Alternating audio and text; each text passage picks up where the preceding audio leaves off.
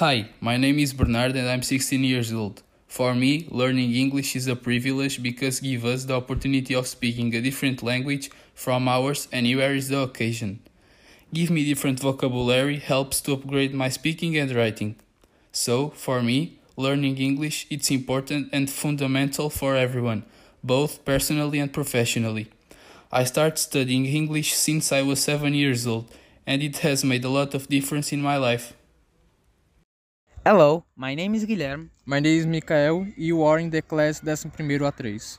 And today we are going to talk about the importance of learning English. So, when did you start learning English?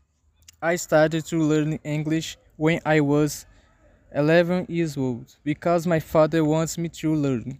He says it's very good for my future. And about and what about you?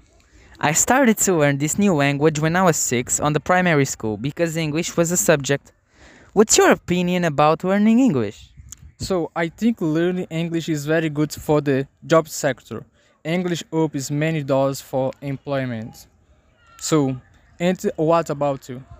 In my opinion, learning English is very important because it allows us to communicate with almost everybody, and that's very good.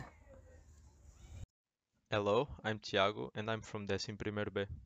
Since my 8 years old that I have improved my English and I noticed a big evolution. Besides school, I also improved my English watching movies, playing video games, and listening to music. Learning this language makes it easier for us to talk to friends from different countries and also help us when we travel. Learning English will also help us in the future as it will increase our chances of getting a good job or even working abroad.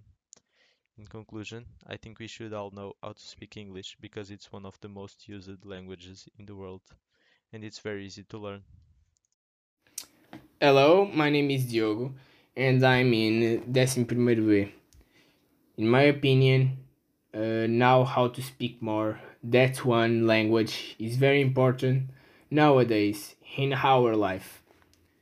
The English language is very important because it is one of the most spoken language in the world and increasingly used and seen in technology or in the simple objects used. In addition, English gives success uh, to new opportunities in the career of working because more and more companies need workers who know to communicate in English. Knowing how to speak two language re reduces communication barriers between people from different countries.